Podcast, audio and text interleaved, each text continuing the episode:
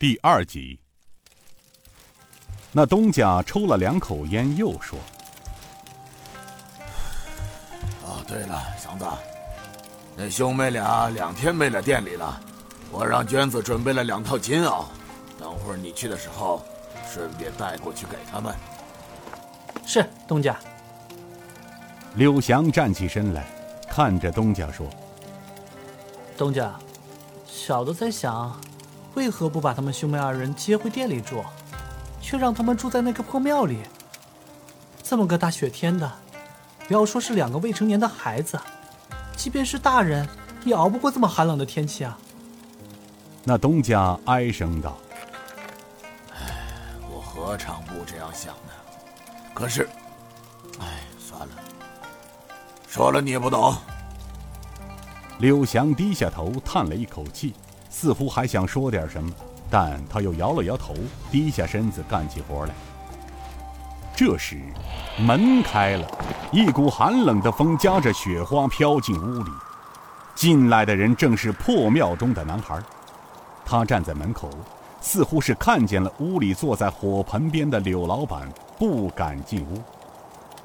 柳老板也看见了他，站起身来，带着亲切的微笑，向男孩招了招手，道：“孩子，快进来。”那男孩低着头，不敢正视柳老板，有些结巴地说：“柳柳大叔，我……”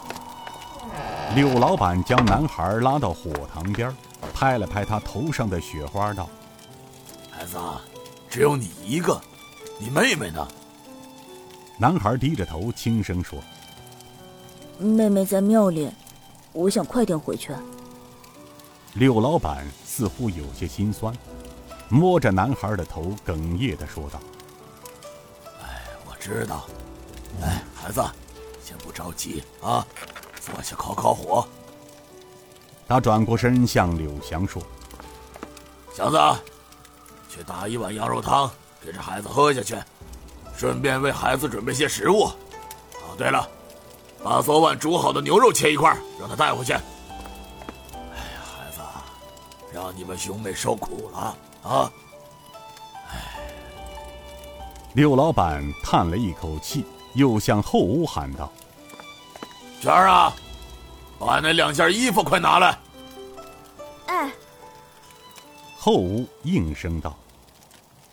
不一会儿，从后屋跑出了一个十岁左右的女孩，手里提着一个蓝布包。他看见了男孩，笑着说：“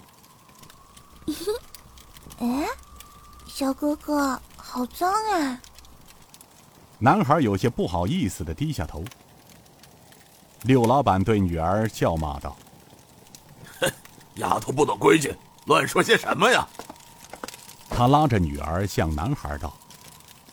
孩子，这是我的女儿啊，她叫柳娟啊，正好小你一岁。这时，柳祥端着一碗汤出来，笑着说：“快，小兄弟，趁热吃，我刚热过。”柳老板笑着对男孩说道：“孩子，吃吧啊，吃完赶快回去，别让你妹妹等急了。对了，这包里的两套衣服呀。”是我让娟儿去找布庄的老板定做的，拿回去你和你妹妹穿上。哎，孩子，六叔能帮你们兄妹的，就只有这些了。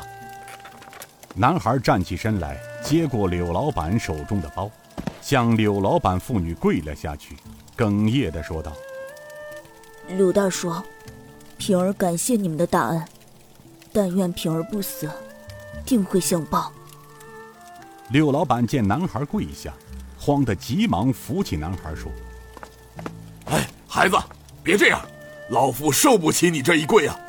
不过你记住大叔的话，寒冬过后，便是春天啊。”男孩点了点头，一口气喝完碗里的汤，拿起包裹和柳翔准备好的食物，向柳老板和娟子说：“柳大叔。”娟子，祥子哥，平儿，谢谢你们。